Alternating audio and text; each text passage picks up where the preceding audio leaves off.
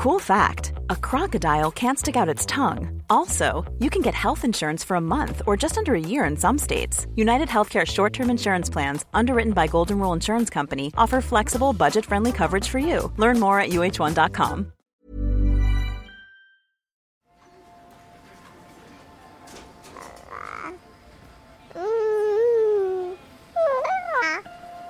Quand on lui demande s'il aime l'école, il répond non.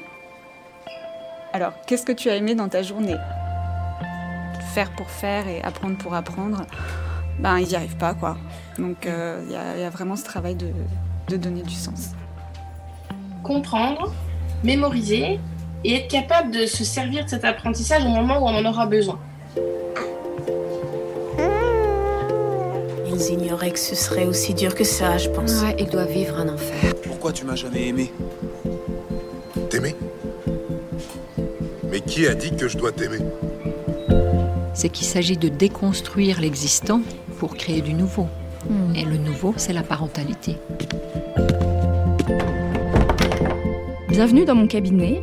Je suis Mathilde Bouichou, psychologue clinicienne spécialisée en périnatalité. Je reçois, j'accompagne des femmes, des hommes, des futurs parents, des couples aussi, autour de toutes les questions euh, qu'ils peuvent se poser sur euh, leur parentalité, leur devenir parent. Euh, Ça peut aller lorsqu'ils s'interrogent sur leur désir d'enfant, aux difficultés qu'ils peuvent rencontrer pendant la grossesse, aux questions d'infertilité, au parcours de PMA, et puis aussi autour de toutes les questions éducatives qui peuvent se poser avec leurs enfants.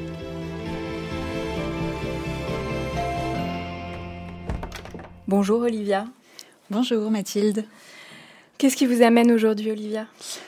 Ben, écoutez, le, le thème des apprentissages euh, scolaires. Euh, J'ai deux enfants, un, un grand qui a 8 ans, qui est en CE2, et un petit qui a un plus petit qui va avoir 6 ans et qui est en grande section de maternelle.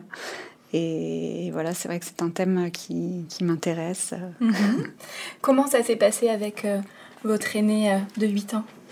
Alors euh, l'entrée à l'école a été un grand un grand moment. Il était gardé euh, par euh, par une nounou, donc on n'avait pas cette euh, cette expérience de la collectivité. Euh, il était en garde partagée avec deux deux autres enfants, donc c'était vraiment la grande découverte de l'école, du, du groupe. Et ça s'est assez bien passé. Cette année de maternelle, euh, il y avait des moments où c'était, euh, voilà, le matin c'était un petit peu compliqué. Il avait euh, parfois pas trop envie de, pas trop envie d'y aller. On l'accompagnait pour pour qu'il, pour que tout se passe bien. Et en fait, il avait une une ATSEM à l'école qui était une aide de la maîtresse qui était vraiment très aimante, très englobante. Et donc du coup, ça ça aidait vraiment les enfants à aller à l'école avec plus de plaisir. Il a trouvé des copains. Senti bien dans le bien dans le groupe. Et ce qui était assez bien aussi en petite section de maternelle, c'était que hum, qu'on avait, euh, en tout cas pour les six premiers mois de l'année, la possibilité de ne pas les mettre l'après-midi à l'école. Donc il avait ce temps de, de récupération aussi de tout ce qu'il avait emmagasiné pendant les matinées euh, pour se reposer et retrouver la nounou. Et je pense que c'est un temps qui était vraiment euh, très important euh, pour, euh, pour lui. Oui, en tout cas là vous dites bien que il a fallu plusieurs mois d'adaptation euh, pour que votre fils voilà se sente bien à l'école, s'intègre dans le groupe euh, de pères avec les autres camarades. euh, Voilà, que ça a pris un peu de temps. Oui, oui, c'était pas, c'était pas évident, surtout pour le matin. Après, les, il y avait, on avait de, de très bons retours euh, en classe. Euh, il s'est trouvé un, un copain avec qui il s'entendait vraiment très bien. Et, là, c'est vrai qu'on a, on a commencé à voir que hum, qu'il était beaucoup dans l'observation et qu'il avait besoin de beaucoup de temps pour pouvoir euh, appréhender, euh, appréhender les choses et s'y mettre ensuite. Euh, il a, voilà, il a vraiment besoin d'un temps d'observation, de calme, de, bien comprendre comment tout se passe pour, pour être à l'aise et faire confiance et s'intégrer. Dans cette première année euh, de maternelle ou voire les, années suivantes, est-ce qu'il y a eu euh, dans les apprentissages voilà des choses que vous avez repérées, que vous avez accompagnées? Alors, euh, au niveau des apprentissages, c'est hum, qu'il a une grande sensibilité et il se fixe des objectifs très hauts. Donc, dès que dès qu'il n'arrivait pas à, à faire quelque chose, euh, qu'il avait en tête, ou par exemple un, dessin ou quelque chose qu'il n'arrivait pas à faire, il, euh, il pouvait avoir de gros blocages, ressentir une grande détresse qui se manifestait par des pleurs. Et donc, euh, je l'ai vraiment accompagné en lui disant que, que c'était pas grave, qu'il pouvait se tromper, que moi aussi je me trompais souvent, que tout le monde se trompait et que c'était euh, c'était euh, comme ça qu'on apprenait que voilà c'est vraiment en apprenant en faisant euh, qu'on y arrivait qu'on s'améliorait et qu'ensuite on, voilà on prenait plaisir à, à, faire des choses puis il y avait aussi cette cette notion d'effort c'est-à-dire qu'à chaque fois que ça lui demandait moins maintenant parce qu'il a intégré tout ça et c'est assez chouette de voir justement cette évolution. Euh, voilà, chaque chose qui lui demandait un, gros effort euh, pouvait le bloquer. Et j'ai, voilà, par exemple, un dessin, j'ai dit ta petite main, euh, c'est en, en, faisant, en écrivant plusieurs fois qu'elle va s'améliorer, qu'elle va garder cette mémoire du geste, pour parler des dessins, par exemple. Et, et maintenant, voilà, il dessine euh, mm. très bien. Euh. Donc là, vous nous dites, euh, Olivia, que votre fils, très vite, quand il se sentait en échec, c'était quelque chose qui était difficile pour lui. et puis de faire, et, quand il sentait que ça marchait pas du premier coup, voilà, ça pouvait susciter de la frustration ou l'envie de jeter l'éponge. Exactement. Et donc, quand c'était comme ça, c'est vrai qu'en tant que parent, on, voilà, ça, ça perturbe, euh, on se sent euh, ben, un peu impuissant et, donc euh, bah voilà, j'ai essayé par, par cette méthode-là en lui disant écoute, il faut, faut que tu aies confiance en toi, il faut que tu essayes et, si tu n'y arrives pas, tant pis, arrête. ne t'acharne pas, tu reviendras sur, sur ton dessin plus tard quand tu te seras calmé. Ensuite, le CP, comment ça s'est passé? Alors, euh, ça s'est bien passé parce qu'en fait, euh, il a gardé ce groupe de l'école est, collée, la maternelle est collée à la, à la, primaire, donc ça nous a beaucoup aidé parce qu'il a gardé euh, toutes ses références, tous ses amis, et on est tombé sur une maîtresse avec un mode d'apprentissage très classique, très voilà très carré. Après, c'est vrai que j'ai pas beaucoup de points de, comparaison, mais voilà, c'était les maths, la lecture, il y avait peu de place, je trouve, pour, euh, pour par exemple le chant, les arts plastiques. Euh, et c'est vrai que ça change beaucoup de, de, la maternelle, où ils sont vraiment dans, dans, ces apprentissages du toucher, de la fabrication. De... Et c'est vrai que mon aîné euh, avait... voilà, c'est quand on lui demande s'il aime l'école, il répond non. Hmm. à chaque fois, il répond non. Après, moi, du coup, je lui dis, alors, qu'est-ce que tu as aimé dans ta journée? Et là, il arrive à me, à me, à me dire, voilà, bah, il a bien aimé faire ça, il a bien aimé... Euh, mais bon, ça vous fait quoi à vous, Olivia, quand euh, votre fils vous dit qu'il aime pas l'école? Alors les premières fois, c'était, ça, je me sentais euh, vraiment, en essayant de pas le montrer, mais je me sentais envahie d'une grande chape de, de plomb et c'était très dur pour moi de, de recevoir ça. D'autant plus que j'ai eu un frère euh, qui a été en échec scolaire, donc euh, c'est vrai que j'étais j'ai baigné euh, mmh. là-dedans, donc je me suis dit mince, il aime pas l'école. Bon, bah, voyons. Comment ça se passe à l'école? Bah, Ça se passe quand même bien. Donc, on va essayer, ok, c'est ce qu'il dit, et on va essayer de, bah, de le ramener vers le positif de, de ce qu'il a eu dans sa journée pour qu'il reste en contact avec ça. Et en fait, sa maîtresse, malgré le mode d'enseignement assez traditionnel, elle les mettait vraiment en confiance et euh, elle savait capter euh, quand même les, particularités de chacun. Elle était très bienveillante et je pense que mon aîné avait vraiment besoin de, de il a vraiment besoin de se sentir en confiance euh, avec les gens pour se lâcher, pour, pour être dans l'apprentissage justement. Et... Est-ce que vous avez repéré chez votre fils un, style d'apprentissage voilà? Est-ce qu'il est plus sensible à l'ouïe, au toucher, à des choses visuelles?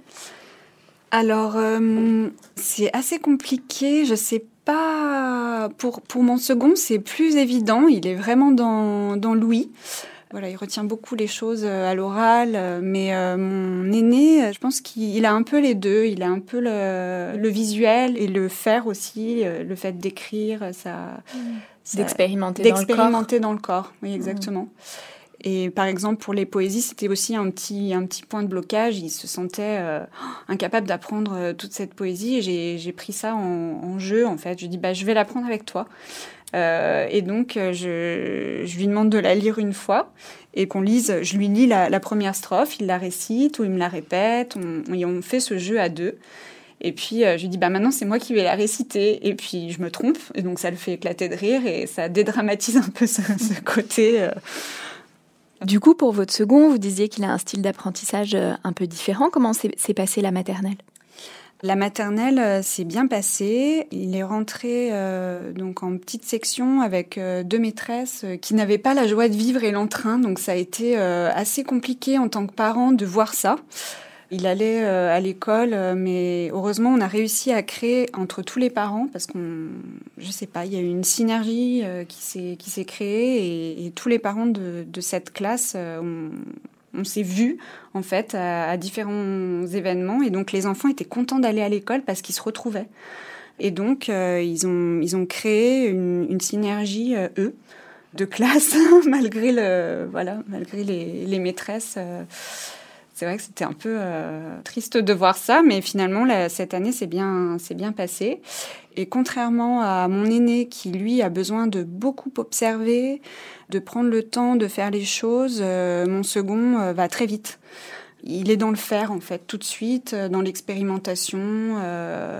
Voilà, il a moins peur de, se tromper, il y va quoi. Et puis au niveau des, langues, c'est vrai qu'il y, a une intervenante en anglais depuis la maternelle pour les deux.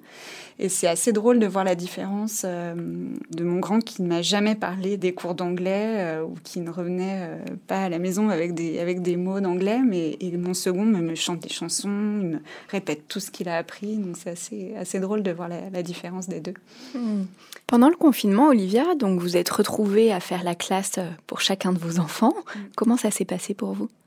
Nous vivons dans un petit appartement dans la région parisienne et on a eu la chance d'avoir une maison et donc c'est vrai que je me suis euh, donc j'ai continué à travailler euh, pendant ce confinement. Donc voilà, on a mis en place un, cadre pour faire faire les devoirs et c'était surtout euh, pour mon aîné. Je me suis vraiment concentrée sur mon aîné. Pendant les lundis, mardis, jeudi et vendredi. Et le mercredi, par contre, je le consacrais vraiment à, à, mon second en prenant toutes les activités du blog de la maîtresse pour lui faire faire ses activités. Et hum, ce sont des, bons dormeurs, donc je me levais très tôt pour euh, justement faire mon travail, avancer un maximum mon travail. Et ensuite, euh, voilà, j'imprimais toutes les fiches euh, pour mon aîné et on se faisait des, des petites sessions de, travail avec des pauses. C'est vrai que les premiers jours, on a eu du mal à mettre ce cadre, donc c'était vraiment, c'était très compliqué pour mon aîné de, de s'y mettre. on ne savait pas par quelle boule prendre, ni, ni lui, ni moi. Et donc, en fait, le, le fait de, de, mettre ce cadre, de dire, voilà, après le repas, il y aura un, un temps calme, vous pourrez euh, jouer. Euh, on avait une Wii, donc voilà, ils ont joué à la Wii tous les deux. C'était des temps où ils se retrouvaient, ou, euh, ou des petites pauses de, de jeu dans le jardin. Et, et c'est ces temps de pause, en fait, qui lui permettaient d'accepter de, se concentrer sur son travail. Et au début, donc, j'étais à côté de lui, puis il y avait des certaines tâches que je le laissais faire en autonomie et qu'ensuite je contrôlais ou que mon mari contrôlait euh, voilà, quand il n'était pas en réunion. Mmh. donc vous dites bien que ça a nécessité euh, toute une organisation, vous avez posé un cadre, quelque chose de clair pour pouvoir euh, vous y retrouver. Ah oui, c'était nécessaire, mmh. nécessaire. Sinon, on ne serait, serait pas sorti. On a essayé de retrouver un peu le rythme, le rythme qu'ils ont à l'école, mais en, voilà, en, plus, en plus souple. Quoi. Merci Olivia. Je vous propose maintenant qu'on se connecte avec notre experte Céline Guerrero.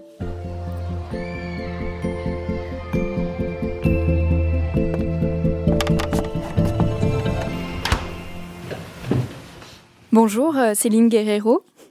Bonjour Mathilde, bonjour Olivia. Bonjour. Vous êtes professeur des écoles, formée à la pédagogie Montessori. Vous proposez des ateliers pour les enfants afin qu'ils apprennent avec enthousiasme et développent leur plein potentiel. Vous formez des parents et des professeurs des écoles à cette pédagogie. Vous animez aussi et réalisez le podcast pour un plein épanouissement affectif et cognitif, dans lequel vous explorez les compétences affectives et cognitives des enfants. Depuis le premier confinement, comme nous l'a dit euh, Olivia, hein, euh, durant cette période, beaucoup de parents sont retrouvés à faire l'école à la maison et bon nombre des parents que j'accompagne ont pu alors davantage s'interroger sur la façon dont ils peuvent accompagner leurs enfants dans les apprentissages scolaires. Les parents ne sont pas des professeurs ni des pédagogues, en tout cas pas toujours, et pourtant leur rôle auprès des enfants dans l'accompagnement de la scolarité et des apprentissages est central. Comment apprend-on? Quelles sont les bases pour favoriser les apprentissages? Et comment les parents peuvent accompagner au mieux leurs enfants? Ce sont les questions auxquelles vous allez euh, essayer de nous apporter des réponses, Céline, aujourd'hui. Tout d'abord, euh, Céline, qu'est-ce que c'est que l'apprentissage? Pour moi, bien apprendre, c'est avoir des fondations solides. Et euh, on dit aussi que apprendre, c'est enrichir nos modèles mentaux et accroître les liens entre nos modèles mentaux. Alors, un modèle mental, hein, c'est des éléments que l'on possède en mémoire associés à un concept ou un savoir-faire. Je vais vous donner un exemple et vous allez tout de suite voir ce que c'est. Euh, si je vous dis euh, quel modèle mental avez-vous d'un triangle rectangle ou d'un service au tennis? En gros, c'est quelle représentation vous en faites? Si je vous dis triangle rectangle, qu'est-ce qui vous vient? Et donc, plus un élève sait de choses qui vont être organisées dans sa tête, plus il va lui être facile d'en apprendre davantage. Donc, en fait, l'enfant, il va se poser une question il va émettre des hypothèses de réponse qui vont être puisées dans ses modèles mentaux.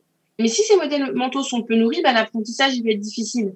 Un autre exemple en mathématiques, justement sur le triangle rectangle, si un enfant ne sait pas ce qu'est un triangle rectangle, bah, plus tard, il ne pourra pas comprendre le théorème de Pythagore. Donc en fait, c'est ça, c'est vraiment enrichir nos modèles mentaux, accroître les liens entre eux. Voilà, je trouve que ça, mmh.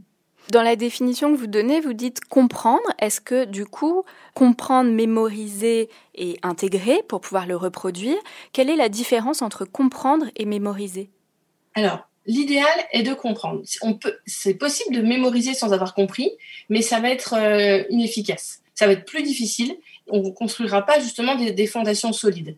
Je vais vous donner l'exemple euh, de la leçon de sciences de ma fille. C'était sur la circulation du sang il y avait un schéma avec le, cœur, les ventricules, oreillettes, artères, voilà, plein de mots, euh, plein de mots euh, des fois qu'on a oubliés. Et euh, en fait, j'aurais pu lui dire, allez, apprends par cœur ton schéma, l'artère, l'aorte, enfin l'artère, aorte, etc.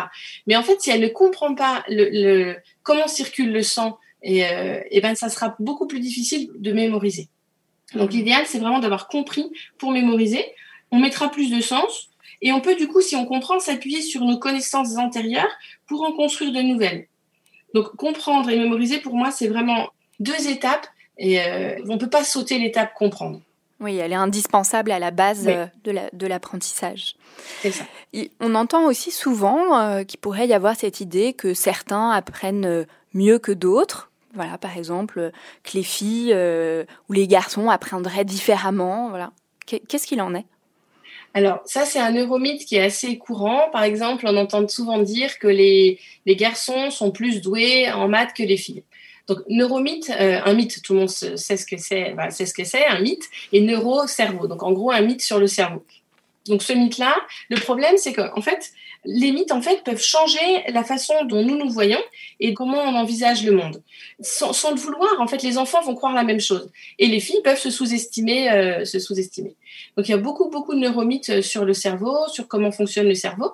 Et hum, tout à l'heure, vous parliez des, styles d'apprentissage.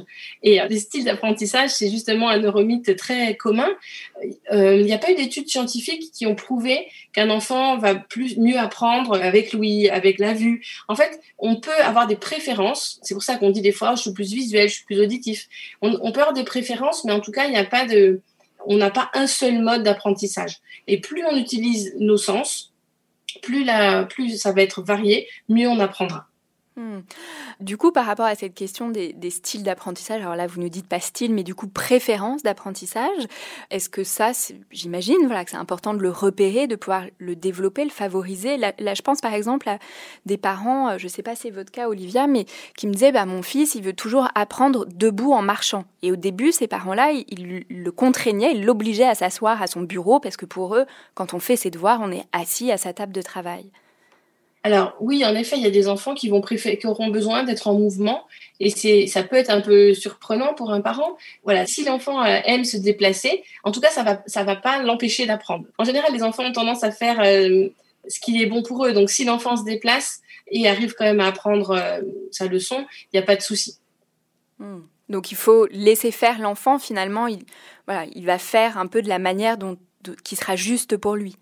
Oui, oui, oui, voilà. Après, il faut, c'est sûr que s'il commence à, sauter partout, à trop se déplacer, et que si on sent que son attention est plus là, bon bah, l'adulte est là pour le recadrer. Mais il y a des enfants qui, voilà, qui apprennent euh, à longer. On n'est pas obligé de tout le temps être assis sur une chaise. On peut aussi euh, travailler euh, au sol ou dans d'autres positions que assis sur une chaise. tout à fait. Qu'est-ce que les enfants sont censés apprendre à l'école? À l'école, il y a, y a tout, y a donc il y a les savoirs, les savoirs, les savoir-faire, les savoir-être. Euh, les savoir-être sont de plus en plus présents et ça c'est super. J'ai tapé un qu'apprend-on à l'école sur Google, sur Google pour voir la réponse et avant on, tombait sur le lire, écrire, compter. C'était vraiment les trois mots euh, qu'on voyait. Et maintenant il y a respecter autrui. Lire, écrire, compter, respecter autrui. Donc je trouve ça chouette que, respecter autrui, enfin, que les savoir-être soient de plus en plus présents à l'école. Donc voilà, on apprend plein de choses. Mais ce que je trouve dommage, c'est que le programme, il vient euh, de l'éducation nationale, de l'extérieur. Alors que pour moi, le programme, il devrait venir de l'enfant. Euh, l'enfant sait ce qui est bon pour lui, à quel moment. Euh, ça arrive souvent que les enfants, vers, alors pas tous, hein, mais ça peut arriver que vers 4 ans, 5 ans, l'enfant ait envie de lire. Et il y a des enseignants, des parents qui leur répondent Non, non, non, non, tu attendras d'être en CP. Et ça, c'est vraiment, vraiment dommage, parce que quand l'enfant est motivé, enthousiaste, eh ben, c'est que c'est le bon moment pour lui. Et si on, lui offre un environnement qui va lui permettre d'apprendre à lire, il va le faire avec une facilité incroyable. Et c'est comme une, fenêtre ouverte. Euh, si la fenêtre est ouverte, eh ben autant en profiter. Euh, voilà, il pourra, on fera peut-être un peu moins de mathématiques, mais en tout cas, il pourra apprendre à lire avec euh, joie, enthousiasme et facilité. Et si on le freine et on lui dit attends l'année prochaine, attends deux ans, eh ben la fenêtre elle sera fermée. Voilà, j'aime bien cette image. Ça, c'est ce qu'on appelle les périodes sensibles dans l'approche justement de la pédagogie euh, Montessori? C'est ça. Et donc, si un enfant est dans sa période sensible du langage et qu'il a décidé d'apprendre à lire, il faut le laisser faire. Il faut le laisser y consacrer toute son énergie, euh, du, matin au soir s'il le désire. Et euh, il fera des maths plus tard, hein, il aura le temps, parce qu'il va faire toutes ses acquisitions pendant cette période sensible c'est cette sensibilité qui va permettre à l'enfant de, se mettre en rapport avec le monde extérieur d'une façon exceptionnellement intense. Tout est facile, tout est pour lui enthousiasme et vie. C'est une, citation de Maria Montessori. Mais du coup, voilà, être à l'écoute de la période sensible de l'enfant dans le cadre traditionnel de l'école, c'est pas forcément simple. c'est compliqué parce que le problème à l'école, c'est qu'on range les enfants par date de naissance, comme des objets de fabrication, et qu'entre un enfant né en janvier et un enfant né en décembre, il va y avoir un écart euh, incroyable, ou même deux enfants nés en avril, il va y avoir un écart incroyable. Donc, euh, si je suis tombée amoureuse de la pédagogie Montessori, c'est justement parce que Maria Montessori avait compris en fait euh, que chaque enfant est différent, que chaque enfant doit apprendre à son rythme. Donc, c'est bien que les adultes aient des objectifs et que les enseignants, les parents sachent par à peu près quelles étapes les enfants vont passer et où est-ce qu'on veut les emmener. Mais ce qui est important en fait, c'est de, de pouvoir respecter ce rythme-là et de, il y a des enfants qui vont consolider les choses à toute vitesse et d'autres qui auront besoin de plus de temps. Donc le rythme, il devrait vraiment être propre à chaque enfant. Et dans les écoles Montessori, c'est le cas, enfin, ou dans les écoles publiques Montessori aussi, enfin, du moment qu'on applique cette pédagogie, le multi-âge déjà va favoriser ça, puisqu'on on ne cherche plus à, à, dire, allez, en CP, tu dois savoir faire ça, en C1, ça, et en CE2, ça. Le multi-âge, c'est le fait de mélanger les enfants donc les 3-6 ans, les 6-9 ans, les 9-11 ans. Et ce multi-âge apporte énormément aux enfants, puisque du coup, on, les, on leur laisse plus le temps. Euh, ils, peuvent plus apprendre à leur rythme, ils, peuvent coopérer. Ça, ça, demande toute une réorganisation du système. Hmm. Et en fait, il n'y a pas besoin de tout inventer parce que Maria Montessori a déjà tout compris il y a des années. Et si, euh, voilà, c'est mon, but, moi, c'est vraiment que, que cette pédagogie se développe dans les écoles publiques parce que, parce que ça, ça répondrait à tellement de, de soucis. Euh, il y aurait tellement moins de soucis, euh, les enfants pourraient vraiment plus euh, progresser, développer leur plein potentiel. Donc euh, voilà, ce que, ce que je reproche à l'école traditionnelle, c'est c'est voilà, le fait que le, le, programme vienne de l'extérieur et on ne travaille pas assez sur l'environnement. ce qui est vraiment important, c'est l'environnement préparé. Et l'environnement préparé, ça peut être à l'école, mais à la maison aussi. Et l'adulte, évidemment, en fait partie de cet environnement préparé. Pour moi, c'est euh, c'est important de développer l'autonomie de l'enfant, leur apprendre euh, à faire des choix. Toutes ces choses-là sont vraiment euh, indispensables et je trouve qu'elles ne sont pas assez développées dans les écoles traditionnelles. Hmm. Il y a une phrase de, Maria Montessori qui me parle beaucoup, c'est Aide-moi à faire seul pour les 3-6 ans, puis apprends-moi à penser par moi-même pour les 6-12 ans. C'est ça. En, 3-6, un enfant va vraiment avoir besoin de faire par lui-même, pour apprendre, voilà. Et on, on peut pas, on peut pas en maternelle leur proposer des, des photocopies. C'est alors de temps en temps évidemment pour passer à l'écrit, mais il y a tellement d'autres choses euh, plus importantes euh, à faire avant de leur proposer des photocopies. Alors là, je me mets à la place des parents qui nous écoutent et qui ont leur enfant qui n'est pas dans une école Montessori. Euh, donc justement, voilà, vous allez pouvoir nous dire comment, en tant que parent, voilà, son enfant n'est pas dans une école Montessori, mais comment, dans l'environnement, à la maison, justement, on va pouvoir apporter quelques touches euh, finalement de, cette pédagogie qui, euh, vous nous le dites bien, la favorise l'autonomie, la confiance en soi. En fait, Maria Montessori, enfin, on parle de pédagogie, mais, mais c'est avant tout une philosophie qui repose sur des principes scientifiques. Donc, à la maison, c'est tout à fait possible de mettre ça en place. Là, je parlais d'autonomie tout à l'heure. Euh, pour développer l'autonomie d'un enfant entre 3 et 6 ans, on va dire, tout, ce qu'on, tout notre environnement, notre maison, notre jardin, euh, peut justement être source d'apprentissage. Donc, je vais prendre un exemple tout bête, mais qui est pas, est pas bête, mettre la table. Nous, en tant qu'adultes, ça nous demande mais aucun effort. On trouve ça rébarbatif, ça revient souvent, on met les couverts et hop, on n'a pas besoin de réfléchir. On peut être dans nos pensées pendant qu'on le fait. Un enfant, en fait, il va construire tellement de choses en mettant le couvert. Il va devoir compter combien il y a de, personnes autour de la table. Si on est quatre, est-ce que j'ai bien mis quatre fourchettes? Est-ce que j'ai bien mis quatre couteaux? Et voilà, mettre la table, c'est quelque chose qu'on peut vraiment leur confier. Et euh, alors souvent dans les cuisines, les placards sont en hauteur, donc on peut adapter, euh, mettre les verres, les, enfin voilà, les assiettes et les verres, si c'est trop haut, on met dans le placard du bas pour pouvoir euh, préparer l'environnement pour offrir cette autonomie à l'enfant. Et au début, la table, elle sera mal mise. Hein. Euh, un enfant de 3 ans ou 4 ans, euh, voilà, la table sera mal mise. Il sera obligé de monter sur un tabouret, les, les fourchettes seront de travers. Mais c'est pas grave, en fait, il a besoin d'apprendre. Et on peut... il y, a, y, a, plein de situations au quotidien qui peuvent permettre à l'enfant d'apprendre à faire par lui-même. Donc j'ai donné l'exemple de la table, mais ça va être s'habiller seul, faire sa douche, préparer ses habits pour le lendemain, arroser les plantes, vider de la vaisselle. Enfin, il y a des centaines de, de, choses qui sont possibles euh, dans notre maison. Hmm. Oui, donc là, vous dites toutes les activités du quotidien sont des sources d'apprentissage pour les enfants, euh, voilà, dans lesquelles euh, on peut les accompagner et qui vont finalement se compléter par rapport à ce qu'ils apprennent à l'école. Oui, l'école, elle ne peut pas tout.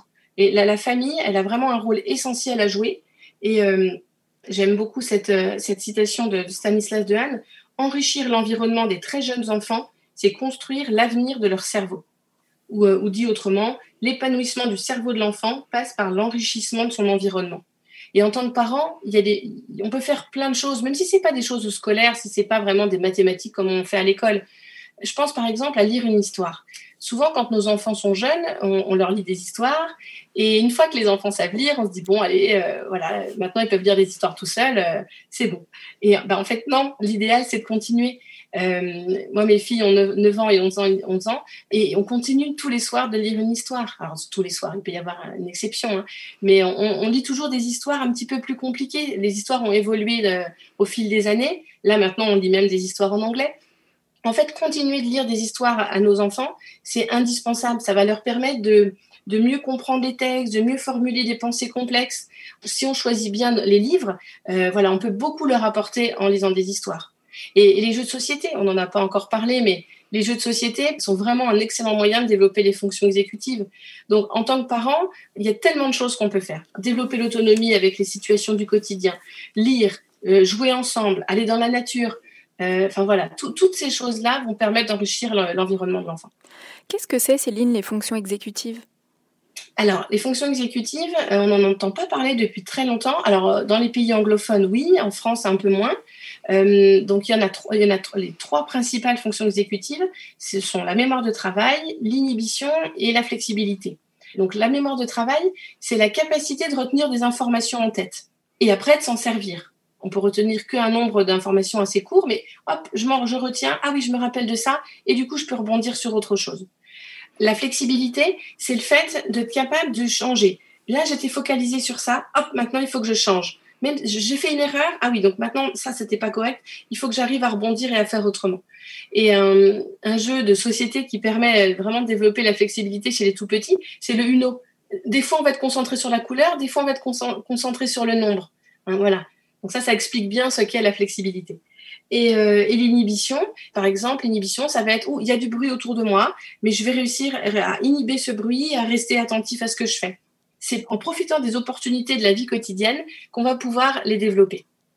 Est-ce que c'est des choses que, que, vous observez, Olivia, chez, chez vos enfants ou que vous faites avec eux? Oui, alors euh, on fait beaucoup de jeux de société, effectivement. Alors dans l'appartement, je leur demande de, mettre la table aussi, c'est vrai, mais euh, ça, voilà, c'est pas une réussite à chaque fois. C'est-à-dire que voilà, ils se battent un peu euh, pour dire non, bah, c'est toi qui vas mettre toute la table ou qui va, qui va tout débarrasser. Mais bon, voilà, c'est pas systématique, mais c'est vrai que j'essaye de mettre ça en place avec eux. Euh, on, va, on va beaucoup dans la nature aussi et voilà, on essaye de, de faire euh, plein de choses différentes.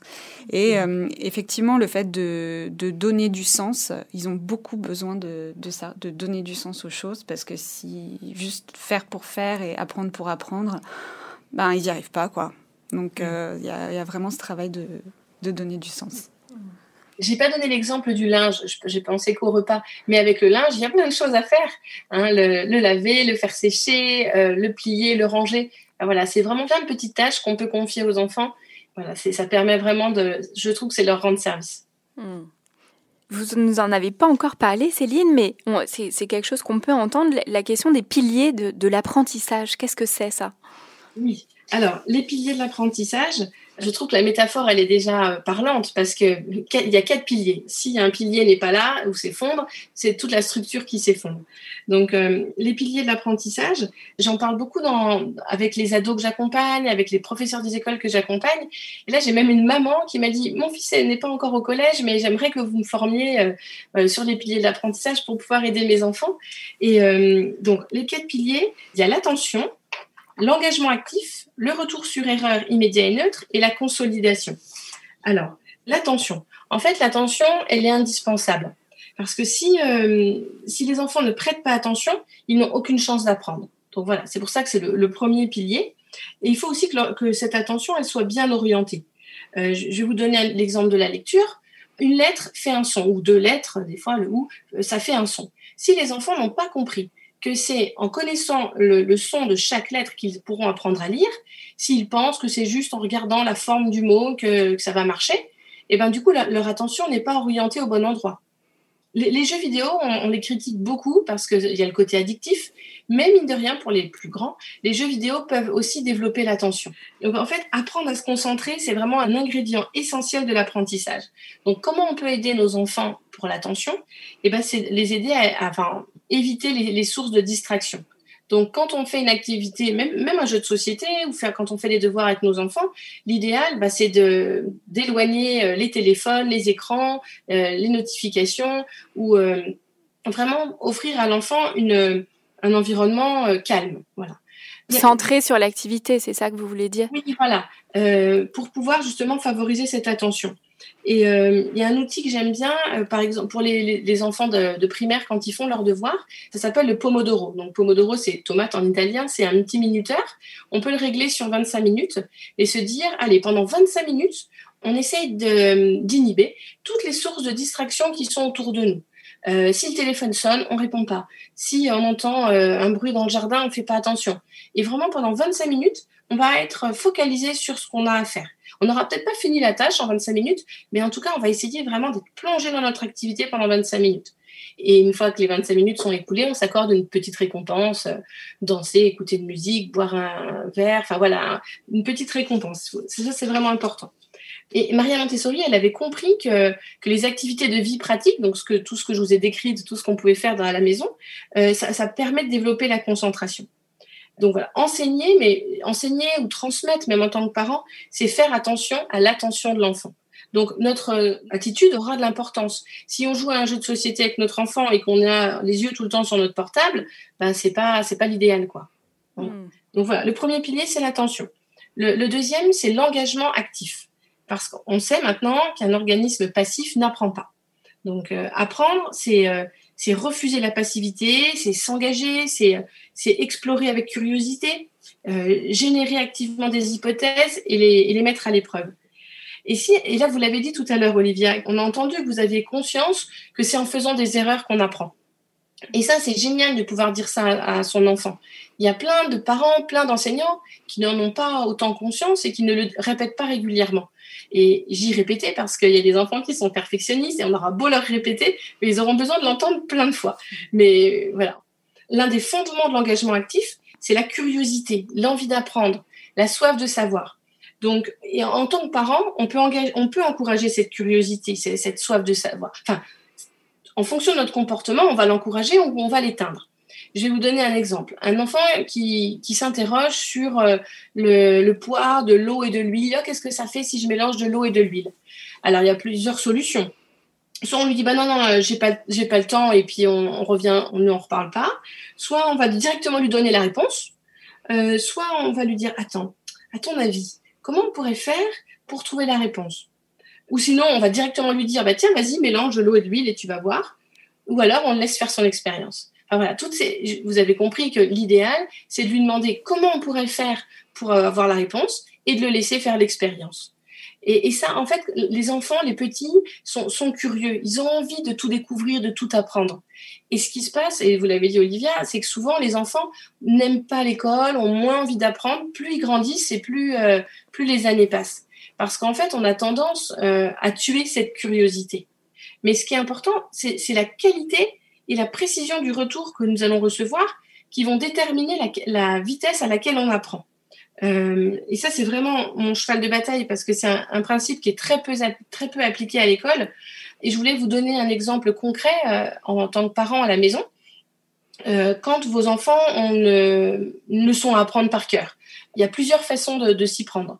Et une solution qui marche bien, c'est de leur proposer des petites cartes autocorrectives, ce qu'on appelle des flashcards. Donc, au recto du papier, vous notez, vous écrivez une question. En quelle année euh, Christophe Colomb a-t-il découvert l'Amérique? Et au dos, vous marquez la réponse, 1492. Et en fait, vous proposez ces petites cartes-là à l'enfant. Alors, quand ils sont jeunes, l'idéal, c'est que ce soit l'adulte hein, qui écrive les questions parce qu'ils ont du mal à trouver les questions. Mais euh, plutôt que de relire leur leçon d'histoire euh, plusieurs fois, parce que s'ils la relisent plusieurs fois, ils vont avoir l'impression de la connaître. Et à l'école, au moment de l'évaluation, bah, finalement, ça va pas être si facile. Alors que si l'enfant se tester pour apprendre, c'est vraiment une des meilleures solutions pour apprendre plutôt que de relire. Donc du coup, ben voilà, vous pouvez préparer euh, à votre enfant plusieurs petites cartes avec les, points essentiels de sa leçon pour qu'il puisse se tester. Donc euh, voilà, ça c'était pour le troisième pilier. Et le quatrième, c'est la consolidation. Il y a tout ce système de notation aussi à l'école qui amène à, ça en fait. À, bah voilà, j'ai fait une erreur, j'ai été euh, sanctionnée d'une note et donc ils, ils vivent ça. Euh, il y a des enfants qui le vivent assez mal et, et c'est vrai que mon aîné, euh, bon, il, s'en sort euh, vraiment bien euh, à l'école, mais par exemple, pour les tables de multiplication, ils ont des, mm, des flashs interrogations. Donc, sur une table, le maître va mettre un chronomètre et va écrire toute, euh, voilà, 6, 6 x 4, 6 x 3. Et donc, les enfants doivent répondre très vite. Et ça, c'est vrai que comme euh, mon aîné a besoin de temps, ça, ça le met dans un état de stress et cette course au chronomètre. Et du coup il dit bah voilà regarde je suis nul. Donc j'ai repris avec lui tout son cahier et je lui dis écoute déjà, tu sais que tu as besoin de plus de temps, donc euh, te mets pas cette pression, c'est juste un exercice. Après, quand tu réalises tes multiplications, bah, tu as, plus de temps, donc tu y arrives et t'es pas nul. Regarde, tu as eu 6 sur 10, tu as eu euh, 5 sur 10, ok eu, euh, Et on reprend euh, tout, toutes ces notes pour le remettre dans une autre réalité de, de ce qu'il a perçu, en fait. Et c'est vrai que ces notes, elles sont elles, elles, sont très problématiques. Ouais. Je, je, je, suis passée un peu vite sur ce point-là pour vous parler du quatrième pilier, mm. mais en fait, les notes, c'est vraiment, euh, Stanislas Dehaene dit que c'est un piètre retour sur erreur. Et euh, l'idéal, ça serait une école sans notes. Euh, parce que voilà, c'est vraiment pas. En fait, c'est un signal de récompense ou de punition, mais qui en plus est dépourvu de précision. Parce que quand l'enfant, il a euh, en dictée, il a 8 sur 20, ok, ben ça veut dire quoi? Ok, c'est pas une bonne note, mais euh, qu'est-ce que je dois travailler? Ça aide pas l'enfant en fait à, mieux apprendre. Ça, va juste faire en sorte qu'il va se dévaloriser. Et en, en plus, les notes, c'est pas, c'est vrai, c'est pas suffisamment informatif. On sait pas pourquoi on s'est trompé ni comment se corriger. Et en plus, le gros problème, c'est que c'est souvent différé de plusieurs jours. L'enfant reçoit sa note le lendemain, le surlendemain, trois jours plus tard. Et en fait, l'enfant a oublié ce qui l'avait induit en erreur. Et donc voilà, les enfants peuvent se dévaloriser et, euh, en plus c'est pas le cerveau c'est pas comme ça qu'il apprend. Pour apprendre, le cerveau il a besoin de faire une hypothèse et tout de suite de savoir si son hypothèse elle est juste ou pas. Et donc euh, le système d'évaluation à l'école n'est vraiment pas n'est vraiment pas idéal. Juste par rapport à ça, j'aimerais aussi ajouter que ça ajoute un enjeu dans la relation avec les parents, qui évidemment les parents ont envie que leur enfant réussisse. Donc s'il y a de mauvaises notes, vous parliez votre frère est en échec scolaire, alors le fait que votre fils vous dise qu'il aime pas l'école, ça a activé peut-être des inquiétudes. Voilà, il y a cette inquiétude parentale. Tous les parents veulent que leur enfant réussisse. Donc s'il y a de mauvaises notes, c'est que mon enfant réussit pas. Euh, et ça aussi, ça alimente de l'angoisse, de l'inquiétude chez le parent. Puis il y a la comparaison aussi ils se comparent, ils sont voilà, on est on est vraiment mm. dans un système où, où effectivement, comme vous le disiez, il y a des enfants qui ont besoin de plus de temps pour euh, acquérir euh, certaines choses euh, et qui sont plus doués dans d'autres, mais qu'on ne leur laisse pas l'occasion de, de développer. Et donc, euh, ils sont un peu dans cette frustration. Je pense que mon aîné est complètement là-dedans parce qu'il me dit j'ai envie de, j'ai envie de construire, j'aime la géométrie, j'ai envie de. Et en fait, non, à l'école, non, bah non, tu dois faire des multiplications et, et en refaire et en refaire jusqu'à euh, ce que tu, que tu aies vraiment euh, acquis ça. Il me dit mais on fait toujours la même chose. bah oui. du coup, le, le quatrième pilier, justement, c'est la consolidation. Oui, est-ce que je peux juste revenir sur les tables de multiplication avant d'oublier? Bien sûr. En fait, tables de multiplication, c'est vraiment l'exemple euh, idéal. Donc, je suis contente que vous en parliez, Olivia. Je l'avais noté, j'allais oublier de le dire. En fait, à l'école, on devrait aussi apprendre à apprendre. Et on ne devrait pas laisser cette partie-là le soir aux parents, parce que enfin c'est pas pas normal. La mémorisation, elle devrait faire partie de la journée de classe. Et les tables de multiplication, on voit souvent sur les agendas apprendre la table du 6 pour lundi prochain. D'accord, mais je fais comment moi en tant que parent? Je suis pas, je suis pas pédagogue. Je, voilà, comment je fais pour aider mon enfant avec la table du 6 et, cette mémorisation devrait avoir lieu euh, en classe. Le chronomètre, c'est aussi une catastrophe, ça stresse plein d'enfants. Et quand on stresse, on peut plus apprendre. Donc vraiment, le chronomètre, c'est pas du tout une bonne idée. Et euh, alors, en tant que parent, si vous voulez aider vos enfants à consolider les tables de multiplication, euh, le principe de se tester pour apprendre, des flashcards que je viens de vous décrire euh, sur la leçon d'histoire, ça fonctionne bien. L'enfant écrit euh, sur des petites étiquettes euh, 6 x 1, 6 x 2, etc. Et après, on les mélange et il se teste.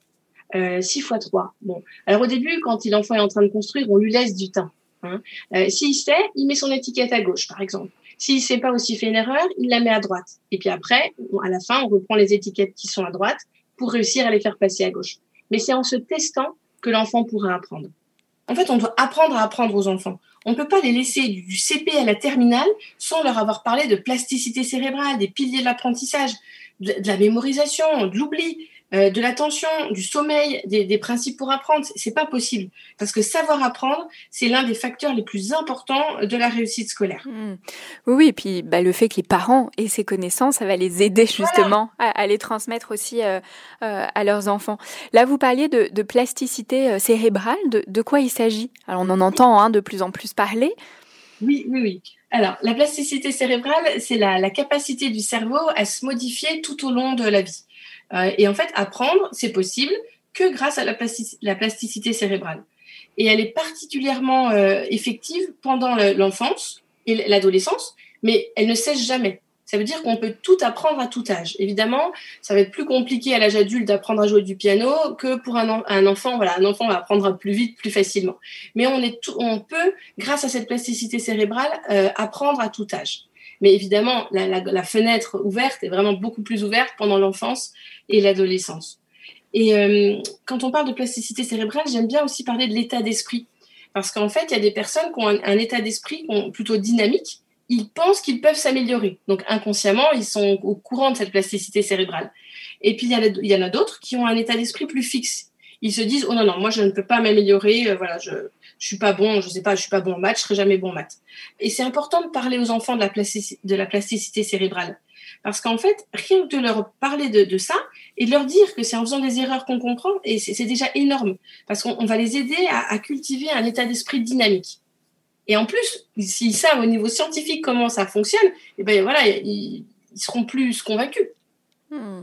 Alors, la consolidation, c'est passer d'un traitement lent, conscient, avec effort, un fonctionnement rapide, inconscient et automatique. Pensez aux enfants en CP quand ils lisent euh, voilà les premiers mois, la lecture, euh, c'est mot après mot, ça demande beaucoup d'efforts. Euh, donc voilà, consolider, c'est être capable de lire sans fournir tous ces, tous ces efforts à chaque fois. J'aime bien prendre l'exemple des médicaments. Vous savez, des médicaments vraiment qui ont des noms assez compliqués avec plein de Y, plein de H. Bah, quand on va le lire, oulala, on va mettre du temps. Hein. Et, euh, et, puis, par contre, euh, un, infirmier a tellement l'habitude, bah, hop, il va le lire en, deux secondes. Donc, c'est ça la consolidation. C'est réussir à, à, faire les choses rapidement sans trop d'efforts. Et euh, il faut avoir conscience que la consolidation, elle prend du temps. Pensez à un enfant qui apprend à lire l'année du CP ou l'année d'avant ou l'année d'après, euh, ça prend du temps. Et euh, notre cerveau, en fait, c'est comme une forêt. si, imaginez une forêt avec plein d'arbres, vous voulez traverser la forêt, ben, la première fois, première fois que vous lisez par exemple, ben, vous allez devoir vous créer un chemin. Donc débroussailler un peu, enlever les arbres pour créer un chemin. Si vous ne relisez plus du tout pendant plusieurs semaines, hop, les branches vont repousser et il faudra de nouveau débroussailler. Mais si vous lisez un petit peu tous les jours, eh ben vous allez pouvoir vous créer votre chemin dans la forêt. Un, enfant de CP, il va avoir un petit sentier. Alors qu'un adulte, lui, il va avoir son autoroute créée dans la forêt. Euh, lire, ça nous, voilà, c'est facile maintenant pour nous. Donc j'aime bien cette métaphore, elle permet de comprendre en fait ce qu'est la consolidation. Hmm. Et pour revenir sur les tables de multiplication, justement, pourquoi on demande aux enfants de connaître par cœur les tables de multiplication à l'école? Eh ben, c'est pour libérer des ressources dans le cortex préfrontal. Parce que euh, le but, c'est que l'enfant ait moins de surcharge cognitive. Quand il fera une division, par exemple, quand on fait une division, on a besoin de connaître nos tables de multiplication.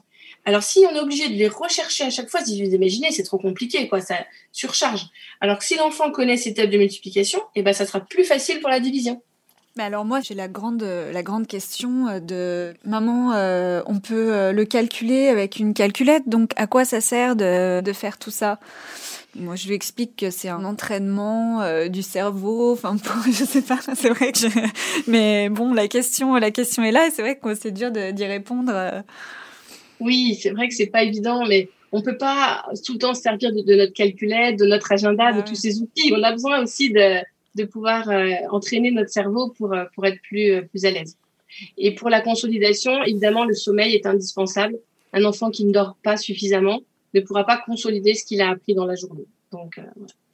Euh, voilà pour les quatre piliers. En, tout cas, par rapport euh, voilà, au rôle des parents là dans les apprentissages, hein, vous nous avez dit plein de choses. Hein, le fait de porter un regard bienveillant sur les erreurs, le fait de laisser du temps, de respecter le rythme de l'enfant, combler euh, les besoins physiologiques. Vous parliez du sommeil, mais on imagine bien qu'un enfant qui a faim en rentrant de l'école, de de pas prendre le temps de manger, évidemment, voilà, c'est essentiel pour ensuite pouvoir apprendre, euh, favoriser une ambiance calme, propice au travail, éviter le stress, les conflits, euh, varier les lieux d'apprentissage que vous nous disiez au début, ça peut être dans le lit, couché, par terre, euh, peu importe. vous nous avez dit aussi le fait de faire des pauses, voilà, toutes ces choses-là, finalement, bah, le, parent est le garant du cadre, finalement, pour, pour favoriser les, apprentissages. Il y, y, a un point qu'on n'a pas encore abordé, Olivia, comment ça se passe dans l'accompagnement des devoirs? Alors euh, c'est vrai que quand on rentre de l'école, euh, il y, a, effectivement ce temps où euh, on fait le, chemin de l'école jusqu'à la maison et donc où je leur demande comment s'est passée leur journée, on fait un petit, un petit débrief. et ensuite je, leur demande s'ils ont faim, effectivement, parce que y a, on est tous fatigués en rentrant de, et de la journée de travail et de, leur journée d'école. Et donc on essaye effectivement de, de faire retomber un peu toute, euh, bah voilà, toute l'excitation de la journée qu'il y a eu, la fatigue, euh, donc de prendre un petit, un petit temps calme pour qu'il se pose. Et ensuite, euh, je, bah, j'accompagne mon aîné dans, ses devoirs. Je lui demande, voilà, de me lire déjà tout ce qu'il a à faire pour vraiment qu'il ait bah, la globalité de, de, de, tout son travail. Et ensuite, je lui dis, bah, qu'est-ce que tu peux faire tout seul? Donc, il me dit, bah, ça, je peux le faire tout seul, ça, je peux le faire tout seul. Donc, ce temps-là, je le prends pour euh, lancer le repas. voilà, je suis quand même à côté de lui, mais euh, donc s'il a, il a des questions, euh, il, me les pose. Et ensuite, ben, généralement, c'est des, des, mots que je dois lui dicter ou, des choses comme ça qu'il ne peut pas faire tout seul. Donc là, je m'installe, je m'installe à côté de lui. Et c'est vrai que quand j'ai vraiment, je suis vraiment attentive à ce qu'il fait et que j'ai pas un regard sur mon portable, comme vous disiez, ben ça, voilà, c'est assez fluide. Et dès qu'il me sent euh, partir dans voilà dans d'autres directions, ben là je sens qu'il y, a du bouillonnement qui arrive et, euh, et c'est vrai que ce moment des devoirs est assez euh, c'est un moment où on n'a pas beaucoup de temps parce qu'on rentre de, l'école, on doit lancer le repas, on doit faire faire ses devoirs. Il y a le petit frère qui en a pas encore, donc euh, qui est là, qui est qui est hyper dynamique et qui s'agite. Et, euh, donc c'est vrai que c'est un moment qui peut vite partir et faut pour que ça se passe bien, faut faut mettre juste un tout petit peu d'énergie, je pense, pour essayer de, recaler ça en tout cas, cette question des devoirs, c'est souvent voilà, une question importante pour les parents. Ça ne se passe pas de, mm. de la manière aussi euh, simple et facile que pour vous, Olivia, pour beaucoup. Céline, selon vous, est-ce qu'il faut euh, être derrière l'enfant? Est-ce qu'il faut pousser l'enfant? Euh, alors, ce, que, ce qui n'est pas évident, hein, ça va vraiment dépendre de chaque situation familiale. Une maman ou un papa qui a la chance de, récupérer ses enfants à 4h30 et qui a de 4h30 à 7h, forcément, je ne vais pas dire la même, la même réponse que quelqu'un qui, qui, rentre à 6h30 et qui a qu'une demi-heure pour euh, ce moment-là. Mais pour moi, je pense que la priorité, c'est la relation. Si à chaque fois on se dispute avec notre enfant, ça finit dans les cris, dans les larmes, c'est pas la peine. Je pense que ce qu'il faut garder en tête, c'est euh, un enfant a besoin d'être compris, entendu, encouragé et que si nous, on a la disponibilité pour l'accompagner calmement, oui. Si par contre, nous, on sent que le soir, on est épuisé, on n'arrive plus à gérer nos émotions et on va s'énerver, autant ne pas le faire. Je, je, voudrais quand même rappeler que les devoirs écrits sont interdits depuis 1959. Il y a très peu de parents qui sont au courant. oui, je vois votre regard, Olivia. Euh, voilà, donc des fois, euh, il peut y avoir des cas euh, extrêmes où ça va très mal et on peut mettre un petit mot dans le cahier. Euh, nous n'avons pas pu faire les devoirs dans de bonnes conditions, donc ils ne sont pas faits. Déjà, je trouve que le fait d'avoir conscience qu'on peut s'autoriser ça, ça permet de relâcher un peu la pression. Donc pour moi, la priorité, c'est la relation. C'est important quand même de, aussi des fois d'accompagner son enfant, de le pousser un petit peu. Il faut, trouver ce juste milieu et c'est ça qui est pas facile. Un enfant qui a eu des difficultés en classe, qui, je sais pas moi, ne sait pas, n'arrive pas à conjuguer les verbes au futur, il a déjà fait plein d'exercices en classe. Est-ce que c'est judicieux de lui reproposer les mêmes exercices le soir? Pour moi, ce qui est important, c'est de varier les méthodes d'apprentissage. Alors, certains parents n'auront pas le temps de chercher d'autres méthodes, mais c'est important de pouvoir leur proposer des choses différentes, plus sous forme de jeu quand, j'ai créé Je mémorise la conjugaison, c'était dans ce but-là que offrir, enfin, offrir un outil aux enfants pour qu'ils puissent mémoriser la conjugaison sans que les parents aient à s'en occuper. Donc, avec les quatre piliers de l'apprentissage, retour sur erreur immédiat, etc. Et c'est important de varier les méthodes. On peut pas leur redemander de refaire encore quatre exercices euh, alors qu'ils ont fait déjà ça toute la journée. Hmm. Et euh, donc voilà, mes conseils pour les devoirs, ça serait ça. Varier, les aider quand même pour la mémorisation parce que voilà, c'est pas fait en classe, donc quand même les aider. Et je voudrais vous donner peut-être un dernier exemple, que ça soit un schéma de science ou quelque chose. L'idéal, ça peut être de refaire une photocopie, d'effacer les noms, comme je vous disais tout à l'heure, hein, ventricule, artère aorte. On efface les noms et on propose à l'enfant de se tester. Alors là, tu dirais que c'est quoi? Là, tu dirais que c'est quoi? Et il va se rendre compte des noms qu'il a retenus et des noms qu'il n'a pas du tout retenus. Et ça va lui permettre de dire ah bah c'est vraiment sur cela qu'il faut que j'insiste se tester pour apprendre. On dit aussi la mémorisation par questionnement, mais se tester pour apprendre, je trouve que c'est plus, plus clair. Donc, euh, offrir la, possibilité à son enfant d'apprendre ses leçons en se testant avec les flashcards ou euh, le schéma où on, efface les, les, mots. Enfin, voilà. Je trouve que en tant que parent, c'est quand même leur rendre service de les accompagner dans cette mémorisation. Et pour tout ce qui est exercice écrit, eh ben, pas de pression, quoi. Voilà. La relation en premier. Comme vous nous l'avez bien dit, Céline, il est essentiel de croire en chaque enfant afin de l'aider à développer euh, au mieux son potentiel. Et le rôle des parents est essentiel. Hein. Euh, enrichir l'environnement, profiter des périodes sensibles, observer ses enfants, connaître les quatre piliers de l'apprentissage sont autant d'outils pour euh, les accompagner au mieux. Je recommande souvent des lectures à mes patients. Olivia, déjà, est-ce que vous avez voilà, lu ou vu quelque chose qui vous a aidé pour accompagner vos enfants? Oui, alors j'ai lu les lois naturelles de l'enfant de Céline Alvarez, que je trouve euh, vraiment euh, très très très intéressant et que tous euh, les instits devraient lire, je pense. Voilà. Je tiens à préciser qu'il y a aussi beaucoup d'instituts hein, quand même qui euh, sont formés à la pédagogie Montessori, qui voilà, ont réfléchi, euh, introduisent voilà des pédagogies dites alternatives quand même dans, dans leur approche. On aimerait évidemment qu'il y en ait encore plus, hein, mais c'est vrai que ce sont des choses aussi où, voilà, ces dernières années dont on a énormément entendu parler, donc voilà, qui, qui reviennent beaucoup. Céline Alvarez a été très médiatisée et ça c'est super parce que ça a permis à plein de parents en fait de découvrir aussi son travail, plein d'enseignants et plein de parents.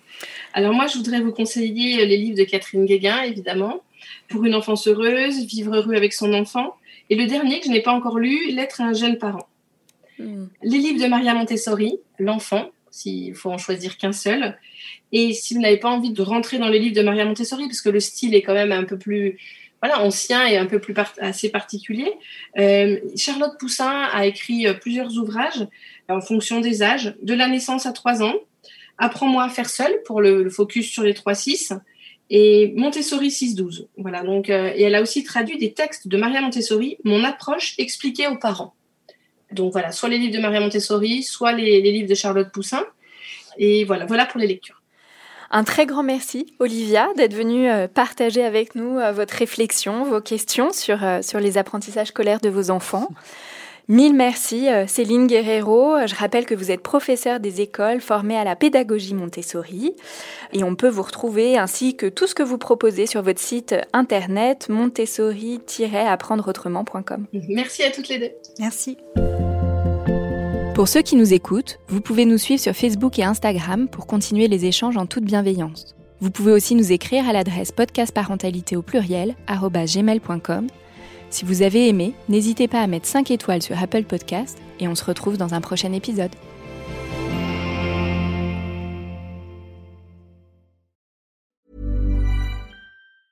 Mom deserves the best, and there's no better place to shop for Mother's Day than Whole Foods Market. They're your destination for unbeatable savings, from premium gifts to show-stopping flowers and irresistible desserts. Start by saving 33% with Prime on all body care and candles. Then get a 15-stem bunch of tulips for just $9.99 each with Prime. Round out Mom's menu with festive rosé, irresistible berry chantilly cake, and more special treats. Come celebrate Mother's Day at Whole Foods Market.